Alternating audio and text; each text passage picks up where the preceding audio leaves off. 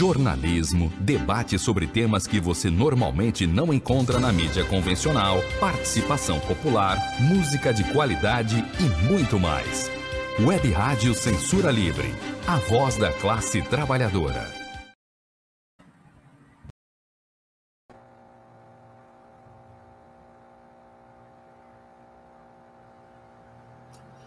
Boa noite a todos, a todas e todos que estão nos acompanhando, nos assistindo. Meu nome é Sérgio Oliveira, integro o coletivo Casulo e aqui estou em mais uma atividade organizada pelos coletivos de coletivos, a nossa programação quintas político-culturais. Quintas político-culturais. Que é um programa organizado, como eu estava falando, pelos coletivos, né? Que integram o, o movimento dos coletivos, que atuam em diferentes regiões, em diferentes territórios da região do Grande Rio. Né? E estamos aqui hoje muito agradecidos né, pela Dani Monteiro ter aceitado o nosso convite de participar dessas quintas político-culturais. Né?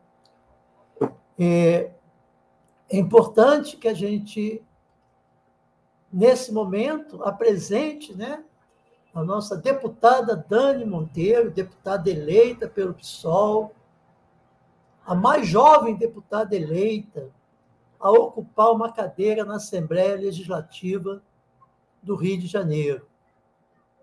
É uma jovem militante, militante política, que inicia sua militância nos debates né, ocorridos nos territórios de favela, nos territórios mais vulneráveis do Estado. Ela, uma pessoa da região do Morro de São Carlos, no Rio de Janeiro.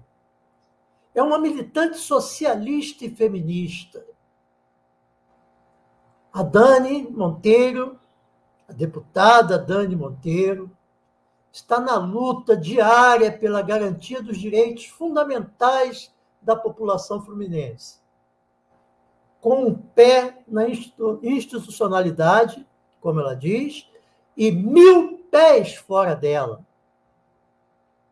Um pé na institucionalidade e mil pés fora dela. Como costuma dizer, né, Dani?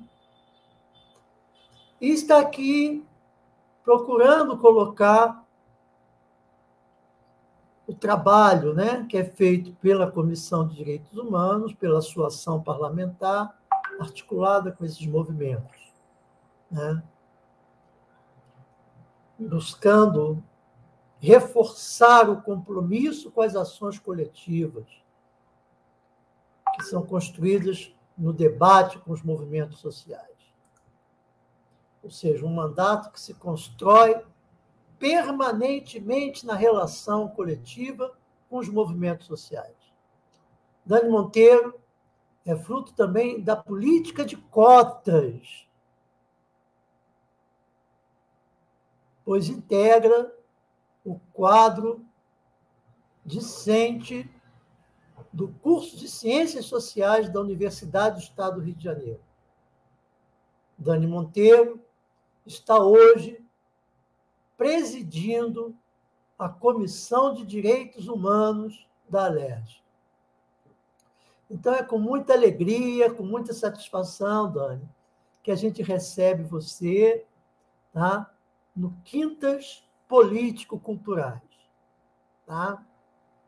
Então, as suas palavras iniciais tá, para as pessoas que estão nos ouvindo, para as pessoas dos coletivos, e para todos aqueles que vão nos ouvir, porque esses programas todos são gravados e socializados nas nossas redes sociais. Tá? Então, com a palavra a Dani Monteiro, e depois nós vamos colocar algumas perguntas para ela desenvolver né, a sua fala sobre os seus trabalhos, as suas perspectivas como parlamentar do Estado do Rio de Janeiro. Um abraço, Dani. Vamos lá. Opa, obrigado. Salve, salve, Sérgio.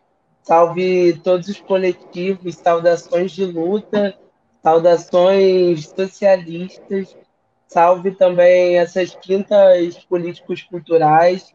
Agradeço imensamente o convite e me sinto feliz em contribuir com uma articulação que, ao meu ver, é tão importante, né? Pensar a comunicação, a comunicação territorial, comunicação popular é um processo necessário para o exercício da nossa democracia. Então, agradeço muito o espaço, agradeço o diálogo e vamos para o papo, que acredito que será bastante produtivo. Obrigado, Dani. Então, o Quintas Político-Culturais é uma atividade do Coletivo Casulo, da Frente Ampla Suburbana, do Centro Cultural Otávio Brandão, do Coletivo Margarida Maria Alves, Coletivo Ela, Grupo de Pesquisa em Políticas Públicas e Movimentos Sociais e Culturas, o Centro Socialista, a Comissão de Moradores da Comunidade Indiana Tijuca e da Web Rádio Censura Livre. Então, vamos a uma questão. É, a gente tem acompanhado muito né, os acontecimentos que estão em curso, e muitos desses acontecimentos, acontecimentos duros, difíceis, que têm ceifado vidas de muitos jovens, de muitas pessoas, trabalhadoras, das chamadas regiões de favela ou territórios mais vulneráveis do Rio de Janeiro. Então, Dani, Quais as iniciativas que estão sendo pensadas pela Comissão de Direitos Humanos para estreitar, estreitar mais sua relação com a população que vive o dia a dia desses territórios mais vulneráveis, em relação à falta dos investimentos em políticas sociais pelo Estado. Então, a gente sabe que essa vulnerabilidade ela tem uma relação direta com a falta da presença do Estado através de políticas sociais sérias, responsáveis e voltadas para os interesses do povo trabalhador. Então, o que tem sido pensado em termos de iniciativa para estreitar os trabalhos da comissão com a população que vive nesses territórios? Por favor, Dani. É, então, novamente, boa noite a todos que nos assistem.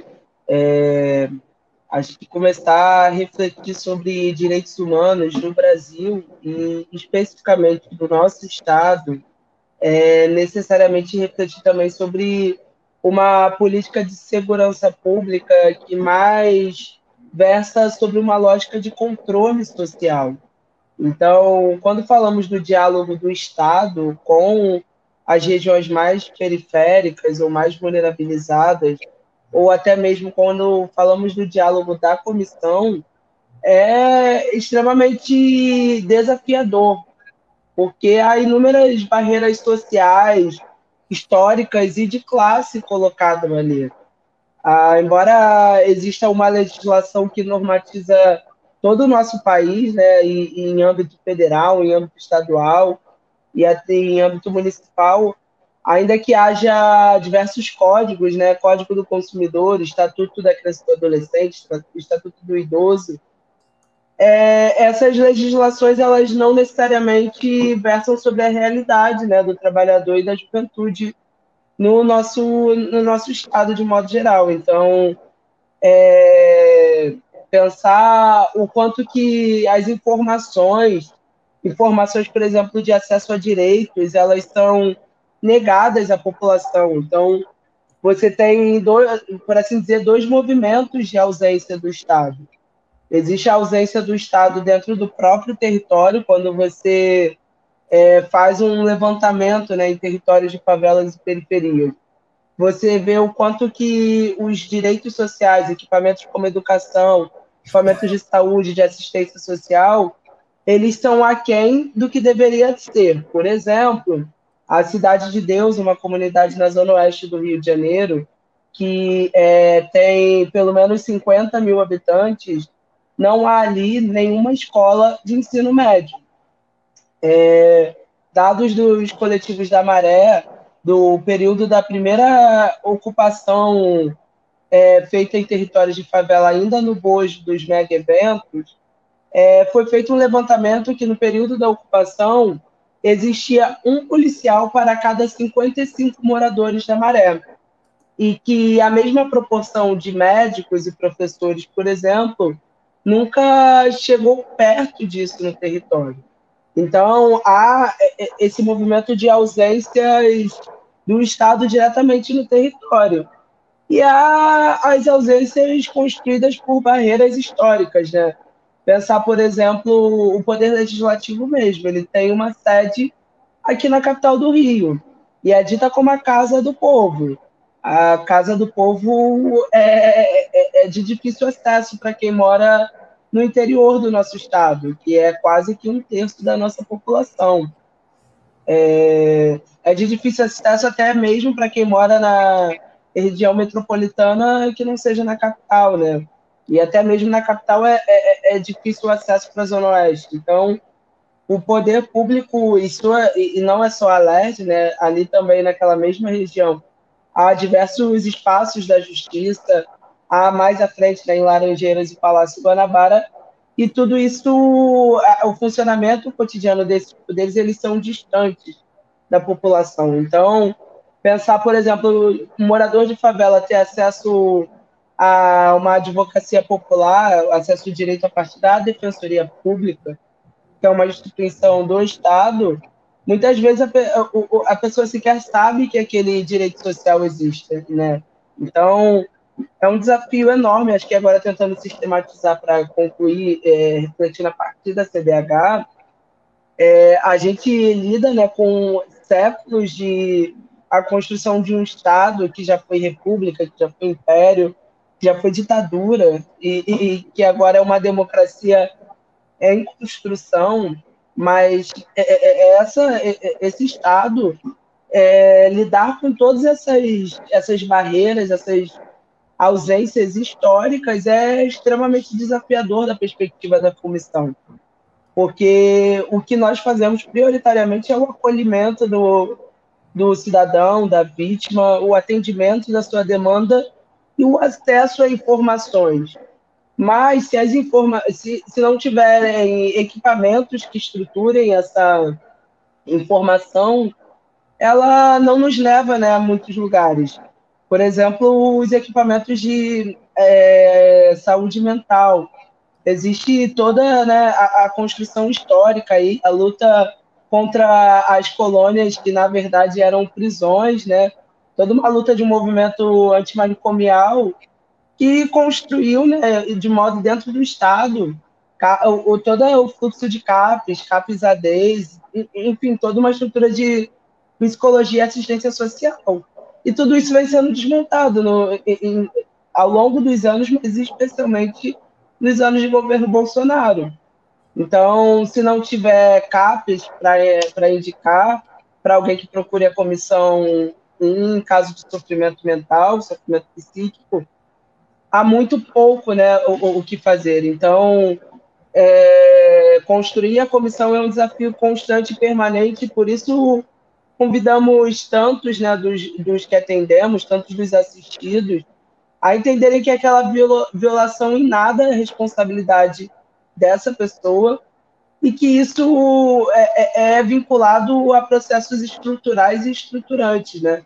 Então, quando atendemos um familiar vítima de violência do Estado, refletiu o quanto que é, é, é, é aquele ato, né, aquela visão que muitas vezes a segurança pública terá desse, desse, dessa pessoa que teve o direito à vida violado, é um olhar acusatório, é um olhar inquisitório, é um, um olhar de quem despreza a, a, vida dessa pessoa. Então, muitas vezes é uma luta por justiça, uma justiça individual, no caso de chegar aos culpados, a responsabilização de quem retirou a vida daquela pessoa, mas é uma luta por justiça coletiva, é uma luta por reparação histórica, é uma luta por um Estado menos punitivista, um Estado que abra menos guerra com a sua própria população.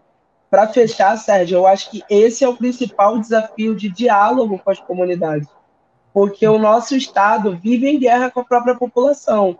A gente constrói inúmeras ferramentas de diálogo, de é, estadualização. Eu mesmo, essa semana, já fui a Maricá, voltei hoje de Petrópolis. Semana que vem, é, pego parte do sul fluminense do estado, norte fluminense, e tentando fazer esse diálogo ali, olho no olho com a população. A gente constrói ocupa direitos humanos, audiências públicas, espaços mesmo de diálogo, e não só eu, né? Um mandato coletivo, esses mil pezinhos fora da institucionalidade, que você falou são exatamente esses diversos colaboradores, diversos assessores que constroem cotidianamente esse mandato que tenta ocupar o máximo possível de espaço. Mas é isso, é extremamente desafiador construir política pública, é exercer né, a, democracia e a cidadania num Estado que abre guerra contra a própria população. E a gente vive isso na carne, né? As pessoas que integram os coletivos, que dialogam com, os populares nos territórios onde os coletivos atuam, trabalham, procuram desenvolver as suas ações, a gente vive isso que você acabou de falar, né? Uma guerra do Estado contra o povo pobre, trabalhador, oprimido, né? Então, e é, nos colocamos quando pensamos em, nessa, nessa atividade de hoje e pensamos no teu nome, no teu mandato, no trabalho da comissão, é justamente para reafirmar esses mil pezinhos, né? que a gente precisa estar junto nessa luta para cobrar dentro das comunidades mecanismos de organização, de formação, de estudo, de trabalho e de respeito né, às pessoas respeito ao povo trabalhador. E tem o recorte de classe, como você colocou. Né? Várias pessoas de coletivos, pessoas que estão aqui nos assistindo, agradecendo pelo programa, tá? se colocando, né? É, agradecido pela luta, pelo teu trabalho, pelo teu empenho. E é importante que a gente é, socialize as páginas dos coletivos, né? reforce aí os canais de comunicação que os coletivos têm. O Casulo agora tem uma página no, no YouTube, quem puder ir lá, né, curtir e se associar é importante, como outros coletivos populares. Né? Dani, uma, uma segunda questão, Dani, para a gente continuar a nossa conversa, Trata da operação da Polícia Civil na favela do Jacarezinho. E nós temos companheiros aqui de coletivos que têm atuação muito forte nos territórios dessa favela. Né? A chamada, a chamada não, a chacina do Jacarezinho, né? que vocês acompanharam e tal. Ela foi marcada por uma série de ilegalidades, né? De acordo com 64 organizações da sociedade civil e movimentos sociais, que, em denúncia a órgãos nacionais e internacionais, demandam esclarecimento e providências para garantir a apuração, a responsabilização e reparação sobre as 20 pessoas mortas né, nessa chacina, que é considerada aí a a mais letal da história da capital fluminense. É, muito ruim, muito, muito triste isso. O que tem sido feito pela Comissão dos Direitos Humanos? Fala para a gente um pouquinho, para que essas famílias, as famílias das pessoas assassinadas, sejam reparadas. E os responsáveis pela promoção da chacina responsabilizados, julgados e condenados. Fala um pouquinho para a gente de como está o processo desse triste episódio, né? Que assassinou 27 pessoas na região do Jacarezinho. É lamentável, é, Sérgio. Eu ainda me recordo muito bem daquele 5 de maio e de desde cedo já acordar é, com diversas informações a respeito do início da operação, de buscar o diálogo, né, o plantão do Ministério Público, que é uma das exigências da DPF sobre é, é, é, operações policiais em favelas. Então, é, desde cedo buscando tentando reduzir ali os processos e logo no início da manhã o agente André Frias ele é vitimado no processo de entrada na comunidade. Então, lembro né, do, de todo o desespero crescer frente ao que depois, de fato, e infelizmente se concretizou, mas que muitas vezes na, na morte de um agente já se desenha né, o contorno de operações vinganças. Então, o, todo, todo esse desespero e o decorrer do, do dia, as informações chegando de óbitos e os moradores, os coletivos procurando a comissão desesperados. A nossa comissão, nossa equipe, juntamente com a ouvidoria, ela esteve no território desde o dia 5 de maio. A nossa equipe entrou lá, a operação ainda não tinha se encerrado. Aliás, ela é, horas e horas depois que ela vai se encerrar. É, ela, ela se encerra no final do dia e se inicia no início, né, da, da início da manhã. Então, muito desesperador. E já naquele dia, IML, delegacia, o acolhimento das famílias, o desespero pelas informações dos seus entes, a, o desespero de outras famílias que ao decorrer do processo, os atendimentos foram se, se, fazer, eh, se dissolvendo, né, a necessidade frente ao familiar ser, aparecer, né, ser encontrado e não ter sido vinculado à situação da operação, que é né, a operação policial mais violenta da história do estado do Rio de Janeiro, ah, que ficou e, totalmente meritória, né, conhecida como chacina do Jacarezinho. Então, foi bastante desesperador mas depois daquele primeiro momento onde a gente trabalhou para garantir o direito à prisão, né, que é o direito a ser punido pelo rigor da lei é, de 10 pessoas ali no Jacarezinho, de, de reduzir os danos, de conseguir que a operação, de alguma forma, reduzisse né, a, a, a sua, o seu potencial bélico, porque inicialmente, nesse dia 5 de maio, não havia interesse de se encerrar a operação. Então, é, é, de, passado esse primeiro momento, eu acho que eu dividiria a nossa atuação em dois, duas embocaduras, né? A primeira, a continuidade desse atendimento. Então, viemos acompanhando as famílias nas suas mais diversas mobilizações, manifestações e dores silenciosas. A gente, nossa equipe faz desde conversas cotidianas com as, as famílias, né, especialmente as mães que sentem muito e que é, é, acabam né, produzindo um processo de adoecimento, muitas vezes, é, desde o contato ali no WhatsApp até participar das reuniões. É, participamos do ato em memória de seis meses do Jacarezinho, construímos esse espaço. É, então, vamos ali se somando a todas as mobilizações que há no território e acompanhando né, a garantia da, do direito à defesa dessas famílias por parte da Defensoria Pública ou de outras advocacias populares, é, o, a, o, o, a triagem né, e a, a, o encaminhamento para atendimentos psicossociais, inicialmente com o NAPAV, o Núcleo de Atendimento à Pessoa Vítima de Violência do Estado, mas depois é, é, buscando até mesmo esse atendimento né, permanente, continuado. Então, há todo esse eixo de trabalho que ainda não se encerrou e não se encerrará, né? Da mesma forma que o luto, que a dor não passa, esse acompanhamento, na verdade, ele permanece.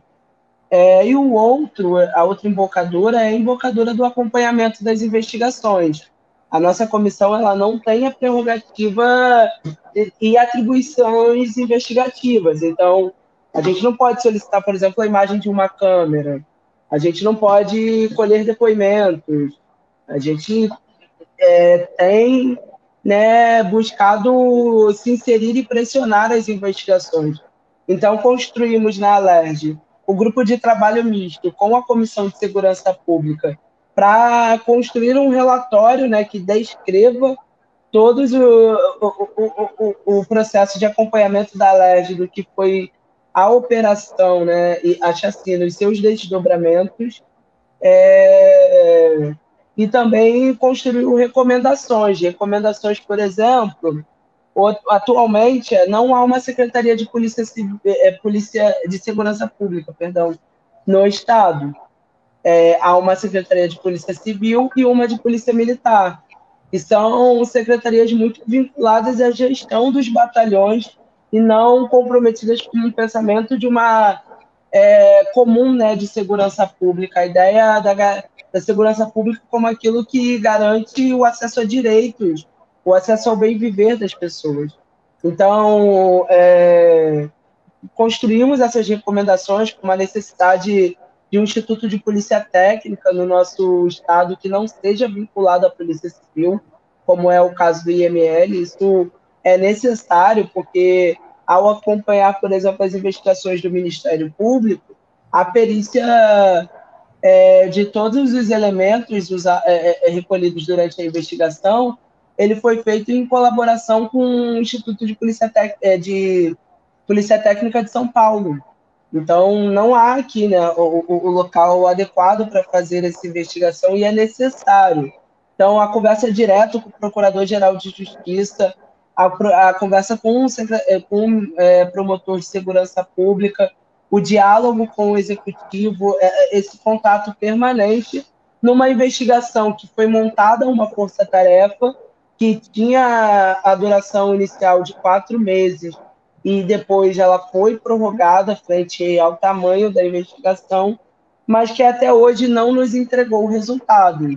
Agora, o que nos é nítido e não é pulando, queimando etapas investigativas, mas é a flagrante violação de direitos humanos no território, porque não é possível que a polícia, a polícia civil do Estado do Rio de Janeiro trabalhe com a prerrogativa de licença para matar. Não existe na nossa Constituição. Ah, mas o crime organizado, mas o crime organizado ele já atua fora da lei. É por isso que existe toda a, a, a tentativa de construção de aparato para persegui-lo. Não pode os agentes da lei se equiparar, se igualar àqueles que já andam à margem da legalidade. Então, não, não é possível que os agentes tenham como única forma de lidar com o crime organizado que se aloja nas comunidades entrar atirando. Porque ninguém entra atirando na Zona Sul. Eu nunca vi policial atirando assim na Vieira Solto. Parece até que a Polícia Civil do Estado do Rio de Janeiro, a Polícia Militar, não é a mesma da Zona Sul. Lá deve ser uma outra corporação, tem outro nome e a gente está confundindo. Isso porque diz o recorte né, de classe e reforço que você colocou, né? Um Estado que atua contra o povo trabalhador, né? Uma coisa. Exatamente. Um Estado em guerra contra o povo trabalhador, né? Isso é Exatamente. É é, é, é, é desolador porque é, é, é, um processo histórico. A nossa polícia militar ela é herdeira da Guarda Real Imperial. E a Guarda Real Imperial tinha como vocação a caça de é, escravos fujões, escravos rebeldes, escravos que matavam seus senhores, seus feitores. Então, toda a nossa conformação de justiça, por exemplo, os primeiros crimes julgados no Brasil foram esses. Não existia tribunal de justiça, não existia nenhuma conformação judicial até que precisasse julgar aqueles que é, é, é, é, vitimaram os seus algozes, né? Então, esse aparato nunca houve uma ruptura. Qual é o momento da história que parou assim, opa, estamos fazendo besteira, galera, vamos parar aqui e repensar tudo. Nunca houve. A gente mudou de sistema econômico, o sistema político, de sistema político, mas a mudança, a ruptura com essa lógica não foi feita. Então, por isso, até hoje, a gente tem uma, um sistema de justiça e um, um, um, uma forças de segurança pública tão comprometida com a lógica de controle social. As nossas favelas são herdeiras dos quilombos e são remanescências daqueles que vieram das senzalas. Então, essa população é a mesma população. Ela só cresceu e multiplicou apesar do genocídio do Estado. Obrigado, Dani. Duro, né, Dani? Uma luta diária, né? É, manifestações de pessoas que estão nos assistindo. Maria Alice, obrigado, obrigado pela sua luta em favor da população excluída. Né? A Viviane, Viviane Ferreira, uma companheira que integra o coletivo das Mães de Itaboraí e que integra o coletivo Casulo, né? atua naquela região de Itaboraí, coloca aqui para gente. Sim, o CAPES de Itaboraí não tem comida. Desde o começo da pandemia, diminuíram o tempo das convivências em grupo. E os pacientes estão desassistidos. desassistidos né? O CAPES 3 está em estrutura interditada. Né? A mesma Viviane coloca aqui também a desumanização está acabando com todas as estruturas. Né? A Polícia Militar do Rio é diferente de todas as polícias. É a, primeira, a primeira diferença, diz a Viviane, é que não existe segurança pública para pobre, não é isso? Não existe segurança pública para pobre. Então, esse programa ele tem por objetivo também é, divulgar as atividades dos coletivos, né? E os coletivos de coletivos, eles têm procurado fazer campanhas marcadas pelo princípio da solidariedade para manter seus programas, manter as suas organizações, as suas ações e assistência também à população, né, ao povo pobre, oprimido, né? que, que vive o dia a dia desses territórios. Dani, mais uma vez, afirmo aqui a nossa satisfação, a nossa alegria de estar aqui com você. E os coletivos estão sempre abertos ao diálogo, podem contar conosco, tá?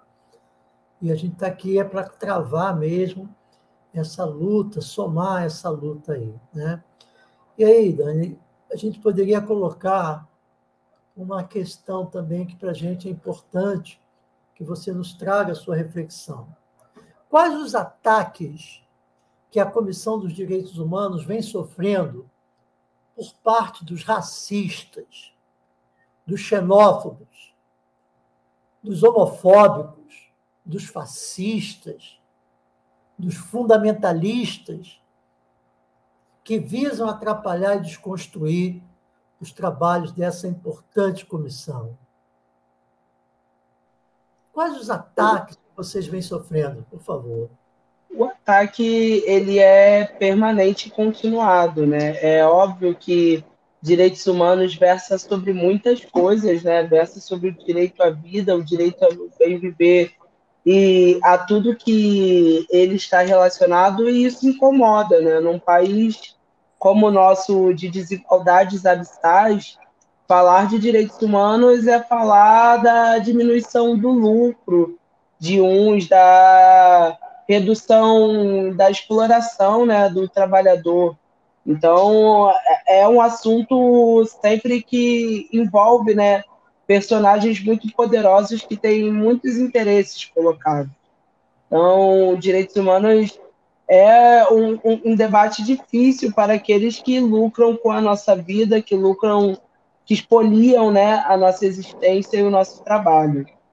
E a comissão ela é um espaço de luta e de resistência histórico. Né? Eu tenho muito orgulho e muita é, devoção por chegar e ocupar, ter a capacidade, né, ter o privilégio de ocupar esse espaço, porque é uma comissão que tem quase que 20 anos de história de, de um legado de atendimentos, de diálogo com a população. O banco de dados que não data desse, desse processo todo, né, desse tempo todo, falo de 20 anos da comissão, ele tem mais de 10 mil atendimentos registrados, dos mais diversos temas de violações de direitos. Então, presidir uma comissão que já foi é, presidida né, por deputados como deputado Marcelo Freixo, deputado Chico Alencar, que são referências, é um espaço né, belicoso. Eu chego ao, ao espectro da comissão a partir de, justamente da tentativa de um ataque da direita, né? A extrema-direita que tinha maioria na casa, que tinha, inclusive na, na renovação né, dos processos da Alerj, existiam 13 deputados do, da bancada do PSL, que era só para a gente ter uma dimensão, a segunda bancada, as segundas, né, que é, é a do PSOL e, e dois outros partidos, ela tem cinco parlamentares. Então, o regimento da casa ela prevê uma divisão proporcional partidária de ocupação nas comissões que a direita vinha orquestrando um ataque a, a, a esse espaço da comissão e a sua presidência. E não é impossível, vamos lembrar que a Comissão de Direitos Humanos Nacional, ela não muito distante, né, bem recentemente, ela foi presidida pelo deputado Marco Feliciano, então, há um interesse crescente e organizado da extrema-direita, da direita conservadora fundamentalista, de ocupar esses espaços e subverter todo o, o debate de direitos humanos acumulado até aqui. Então, é, assuma essa presidência tentando articular né, com, com os demais da casa, não só com o campo da esquerda, mas também dialogar com os deputados que defendem a democracia, que não é inadmissível que assumam esse espaço aqueles que dizem que bandido bom é bandido morto. Não pode. Eu, eu não estou dizendo que precisava ser eu, nem mesmo é, é, é um, um, partido de esquerda, meramente, assim, de modo mais amplo, mas a, a, o, o, parlamentar que sentar ali, ele tem que ter um compromisso com a defesa da vida de todas as vidas. Nós somos cobrados de, de pensar, ah, vocês falam tanto que a segurança pública é essa política de morte, de confronto, os agentes também são colocados nessa linha, somos cobrados. Na própria chacina do Jacarezinho, nós prestamos solidariedade e oferecemos atendimento da comissão à família do policial vitimado. Então, temos que ocupar esse lugar com responsabilidade. E a responsabilidade é justamente de não deixar aqueles que não têm compromisso com a pauta ocupar esse lugar. Então, desde então, a gente continua nesse espaço, numa pressão enorme de desenvolver uma comissão e de mostrar que não é uma pauta isolada de um mandato que quer se, se apropriar do espaço, é uma pauta histórica de muitos movimentos. Eu estou falando das mães de maio, eu estou falando das mães de Acari, sabe? Eu estou falando de todos os familiares da chacina da Candelária, eu estou falando de, do MST, do, do MTST, de inúmeros movimentos de luta pela moradia, e, é, é, articulações de economia solidária em defesa da segurança alimentar. Então, eu estou falando de uma, só de falar um pouco, mas é uma história muito grande. Isso não pode cair na mão de pessoas que aprenderam ontem a palavra direitos humanos e por uma condição de vida alienante e totalmente competitiva e meritocrática, reproduzem e reverberam que bandido bom é bandido morto. Isso é inadmissível. Eu lutarei até os últimos dias do meu mandato e da minha militância para manter esse espaço onde ele deve estar, localizado nessa história. É, é, é essa é o compromisso, o compromisso zero que a gente assume na comissão quando preside ela essa comissão ela tem um, um papel estratégico. Né? Eu fico aqui pensando, até quando a pergunta foi feita, né? uma mulher jovem, que tem origem em territórios de favela, de pele preta, feminista, classista, à frente da Comissão de Direitos Humanos, né? dentro de uma sociedade racista, racismo religioso, todas as espécies de racismo né, que o povo tem sofrido, e a negação aos direitos. Né? Então, é fundamental, é importante que a gente aqui reflita junto do quanto é importante a gente ter uma pessoa como você, e você deixou isso bem claro, não é uma questão pessoal, é uma questão política, de concepção, né? na discussão, dentro de uma Câmara Legislativa estadual, nacional, o que representa defender os direitos humanos, com esse recorte de classe, de questão de, de fundamental importância. Né? A Fernanda Cardoso coloca aqui para gente um comentário. As escolas de Itaboraí estão desassistidas. A gente sabe que as redes públicas estão desassistidas, né?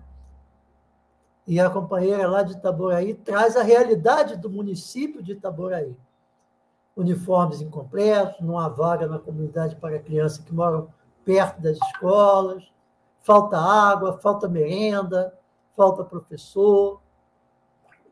Realidade dura que a gente tem que enfrentar. Daí a importância da gente aprofundar esse debate sobre direitos humanos, tendo esse recorte de classe e essas pautas, né, estão colocadas aí, o, o racismo. Vários, Dani, vários coletivos estão contribuindo, inclusive, com o um movimento que está em curso, que é o movimento 21 Dias de Ativismo contra o Racismo, tá?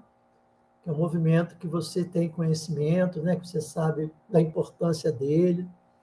Né? Está na sua sexta edição, alcançando cada vez mais pessoas, movimentos, até fora do Brasil. Né?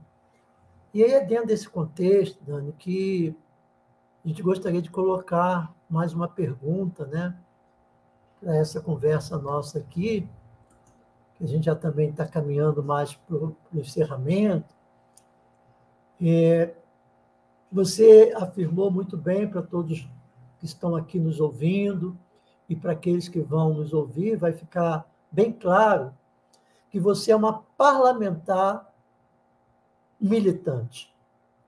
Uma parlamentar que mantém laços profundos com os movimentos sociais em luta contra a lógica de mundo capitalista. Neste sentido, Dani,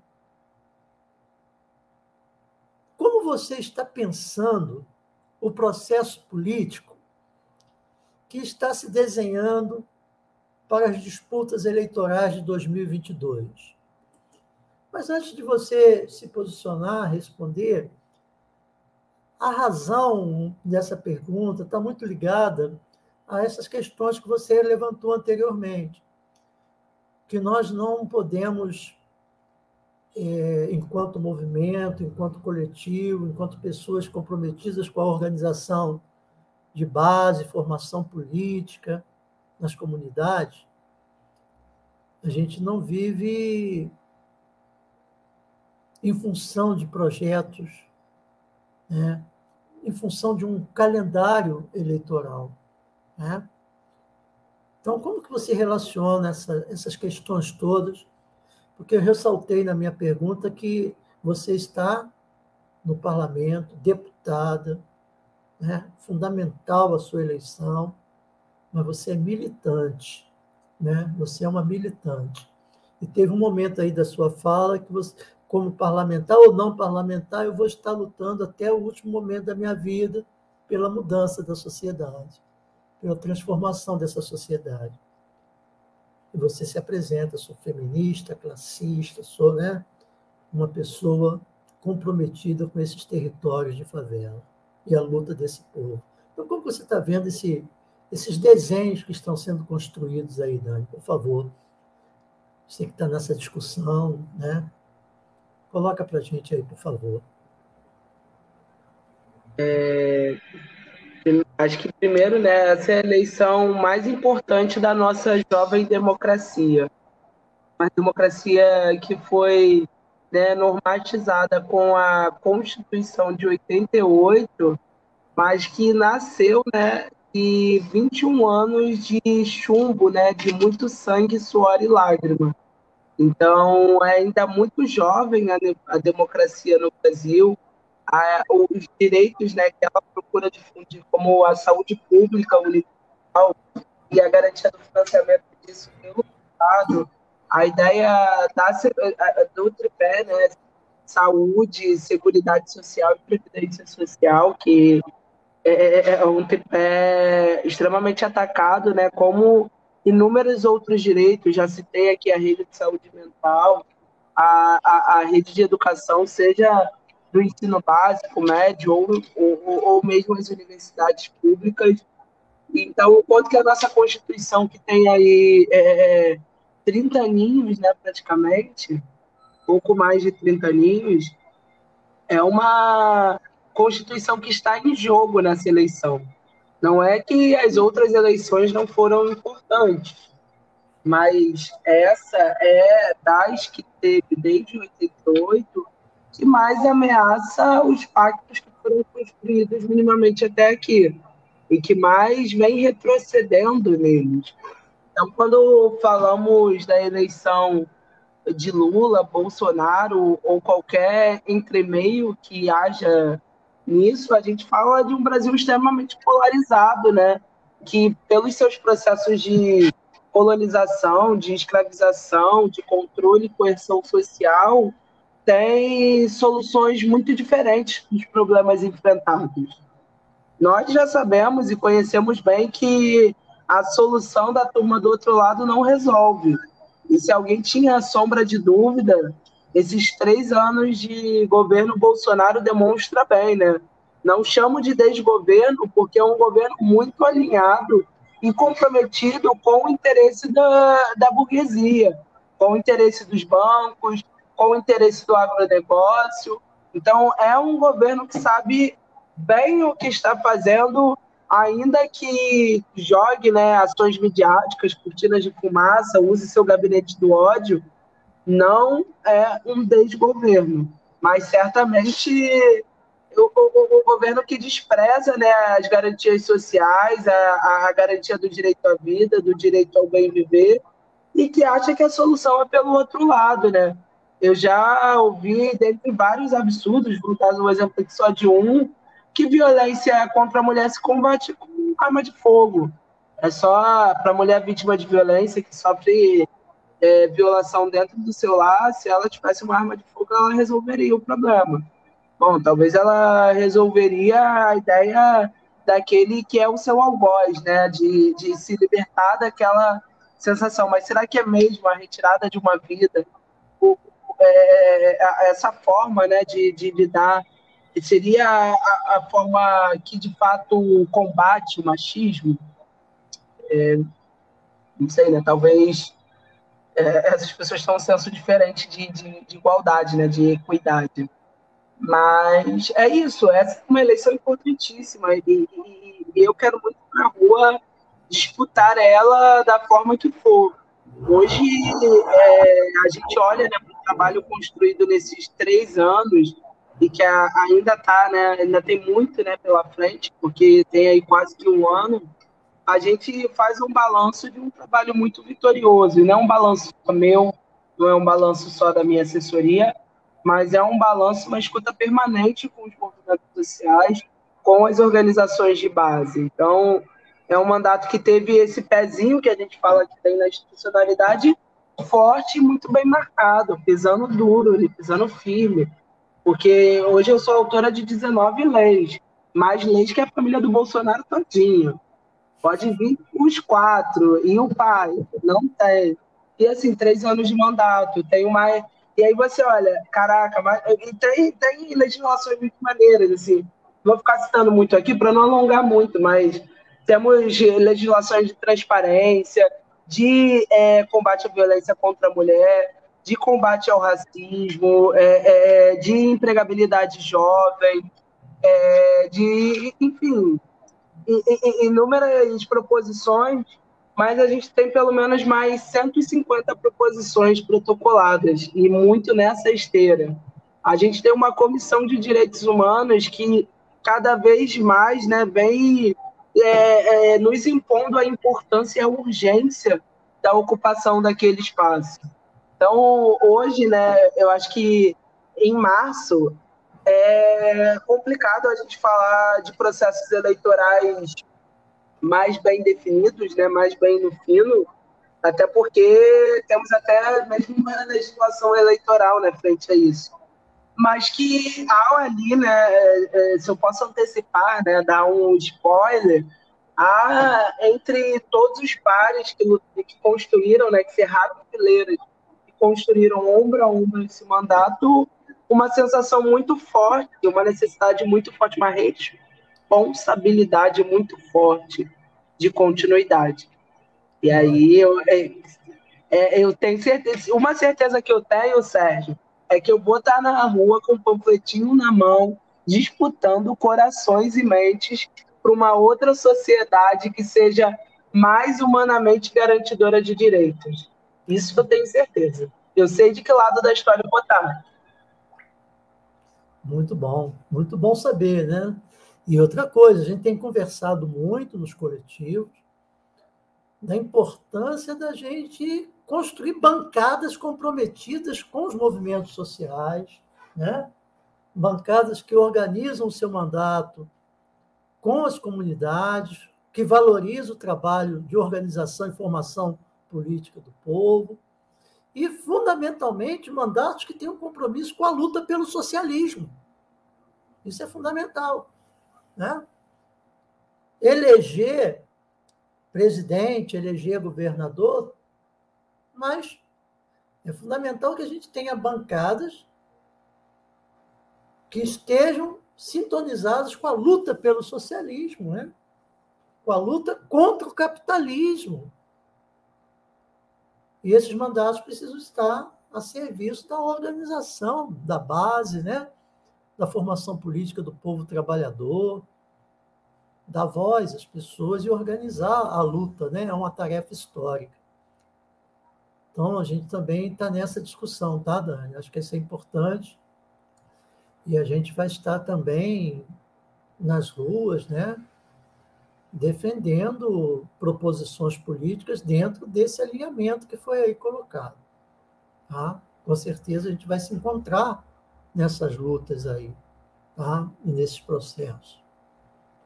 A gente tem uma agenda popular, uma agenda contra o capitalismo a ser construída. Né? Nani, é, a gente, como foi falado no, né, na, na nossa relação, combinando aqui o nosso programa, a gente procura fazer uma programação de, no máximo, uma hora, uma hora e dez no máximo, né? São programas mais curtos. Então, a gente está aqui com 53 minutos, né? De, de, de uma boa conversa, de uma, de uma entrevista. Eu, pelo menos, estou avaliando dessa forma. Tá? Espero que você esteja também tendo né, a satisfação de estar aqui conosco. Tá? Então, é importante que as pessoas, é, consultando aqui os comentários, a gente tem aqui é, a, os endereços, né? os e-mails, os endereços eletrônicos dos coletivos, né? da web rádio, do coletivo Casulo, do processo é, dos coletivos de coletivos, coletivos de coletivos, arroba hotmail.com, ou seja, a gente tem aqui no nosso chat, né, e, as pessoas vão poder depois também consultar, mas é importante socializar os nossos endereços, socializar, multiplicar, reforçar nossa comunicação. Nani, desde já agradeço profundamente, tá, em nome de todos os coletivos, em especial do coletivo que eu participo, que é o coletivo Casulo, né, que hoje assumiu a responsabilidade de, de fazer esse programa Quintas Político-Culturais. Toda quinta tem uma programação trazida por um dos coletivos que integra o coletivo de coletivos. Tá? E a gente procura trazer sempre companheiros que têm essa pegada que você colocou aí, tá? E que traga a discussão para um campo de enfrentamento a essa concepção de mundo que interessa a essa lógica burguesa, capitalista de sociedade. Tá? Então, a gente gostaria, Dani, sabendo que você tem uma agenda né, grande a cumprir, você mesmo falou aqui que já, já veio de territórios distantes, está visitando o interior do estado, vai a Petrópolis, então tem muitos compromissos. A gente gostaria que você, nesse momento, destinasse a todos, a todos e todas e todos que estão nos ouvindo, né? E que vão nos ouvir, as suas considerações finais, tá? Fique Sim, bem à vontade claro. aí. Vamos aí. Claro, claro, Sérgio. Primeiro, agradecer a você é, é, esse espaço aqui, a acolhida.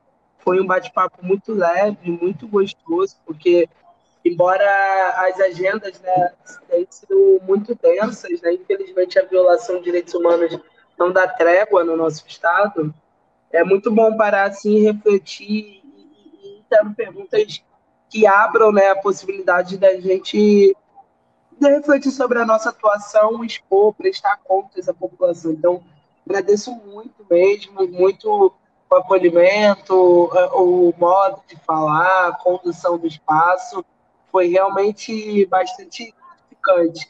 Agradeço ao Antônio também, que sei que está por aí no backstage em algum lugar e que está também ajudando aí na estruturação desse espaço. Agradeço o, convite né, dos coletivos, dos, dos movimentos que articulam né, esse espaço, esse, essa mídia alternativa e também esse programa Quintas Político-Culturais. E agradeço a todo mundo que acompanhou aí ao vivo e que irá mais à frente, né, já deixando aqui o agradecimento quem nos ouvirá depois. Peço para que continuem acompanhando o nosso trabalho. Se for alguma dúvida sobre que foi aqui exposto, se quer chegar junto, ajudar nas nossas ações, construir uma ação da comissão, do nosso mandato no seu território, acompanhe as nossas redes sociais. A gente tem rede no Twitter, no Instagram, no Facebook, temos a nossa lista de e-mails, temos o nosso Zap da Cidadania. Depois eu posso é, passar esses contatos aqui é, para o Sérgio, especialmente o Zap da Cidadania, que eu acho que vale a pena ser divulgado, mas acompanhe as nossas redes. É, lá relatamos os nossos atendimentos, textos e vídeos, né, materiais de opinião. É, acompanhe a nossa ação, essas idas e vindas mesmo ao interior que eu estou fazendo. É um projeto que eu coordeno na Alerj, que é o Parlamento Juvenil, é uma amostragem, né, uma experimentação do parlamento para estudantes de ensino médio da rede pública, então é um projeto bem bacana, que tenta inserir a participação, efetivar a participação do jovem na política. Então, isso é só um exemplo, tem muita coisa bacana que a gente constrói, que a gente organiza, que a gente chega junto.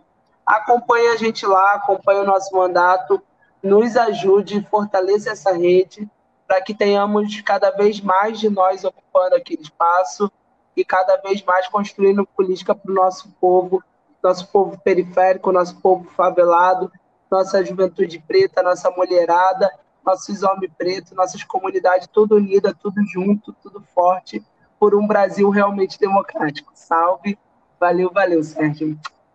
Beijo. Um abraço, tá? Valeu, hein? Obrigado a todas e todos que estão aqui, né? E que nos assistiram nesse momento. Valeu, Antônio. E aí?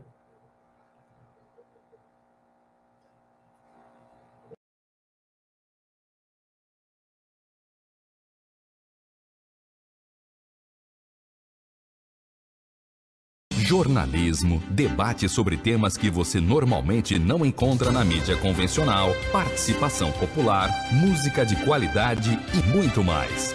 Web Rádio Censura Livre, a voz da classe trabalhadora. Jornalismo, debate sobre temas que ajudar a Web Rádio Censura Livre, anote os dados da nossa conta. Banco Bradesco, agência 6666. Conta corrente número 5602, dígito 2. Se preferir, nosso Pix é 32 954 696 0001 81. Somos uma emissora sem fins lucrativos e as contribuições são para pagar os custos de manutenção e transmissão. Desde já agradecemos a sua ajuda. Web Rádio Censura Livre, a voz da classe trabalhadora. Acompanhe a programação da Web Rádio Censura Livre no site www.clwebradio.com, no aplicativo exclusivo para ouvir rádio no celular, tablet e Smart TV. A emissora também está no Rádiosnet, um dos maiores aplicativos para esta finalidade, na nossa página no Facebook e no canal da emissora no YouTube. Acesse o nosso canal escrevendo youtube.com barra C barra Censura Livre. Tudo junto. Inscreva-se no canal e acione o sininho para receber as notificações de novos vídeos. Web Rádio Censura Livre. A voz da classe trabalhadora.